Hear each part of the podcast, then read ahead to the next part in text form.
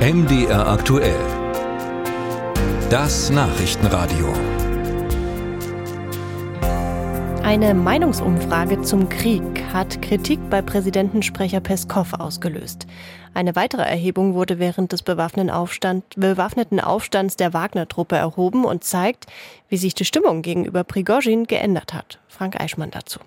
Diese Umfrage sorgte für Ärger, während die Öffentlichkeitsarbeit des Kreml in dieser Woche das Bild eines zugewandten Präsidenten zum Anfassen zeichnete mit gestärktem Rückhalt nach der gescheiterten Revolte der Wagner-Truppe, sah das Meinungsforschungsinstitut Russian Fields beim Thema Nummer eins, dem Krieg gegen die Ukraine, eine schwächelnde Unterstützung. Der Kommissant veröffentlichte die Erhebung, nach der sich 45 Prozent der Befragten für die Fortsetzung der sogenannten speziellen Militäroperation aussprachen, aber mit 44 Prozent fast genauso viele für einen Übergang zu Friedensverhandlungen. Nur 50-50, das wollte Präsidentensprecher Peskow so nicht stehen lassen. Die Angaben, die uns vorliegen, sind anders.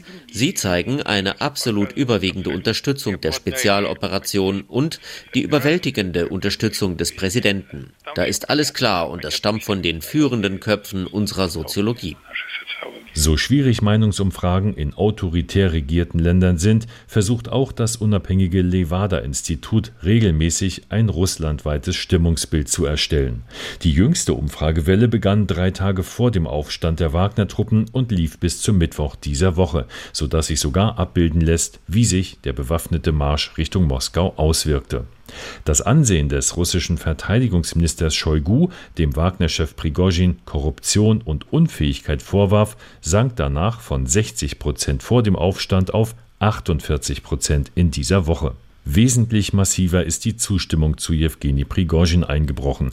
Die 58 Prozent vor der Revolte haben sich halbiert. Nur noch 29 Prozent billigten in dieser Woche seine Handlungen wurden Prigozhin von den Befragten in der vergangenen Woche Eigenschaften zugeschrieben wie Gradlinigkeit, Offenheit, Ehrlichkeit, guter Anführer, kamen in dieser Woche verstärkt solche Beschreibungen. Arrogant, aggressiv, redet viel, hat eine Rebellion gegen das Land losgetreten, ist ein Bandit, hat überbordende Ambitionen. Und Prigozhin als Präsident?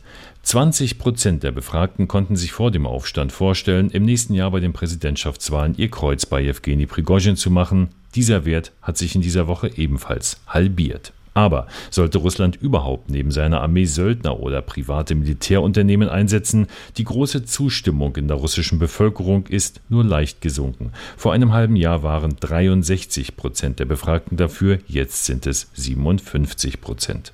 Der russische Präsident hat in der Befragung des Levada-Instituts seine hohen Zustimmungswerte von gut 80 Prozent auch über das vergangene Wochenende unverändert halten können.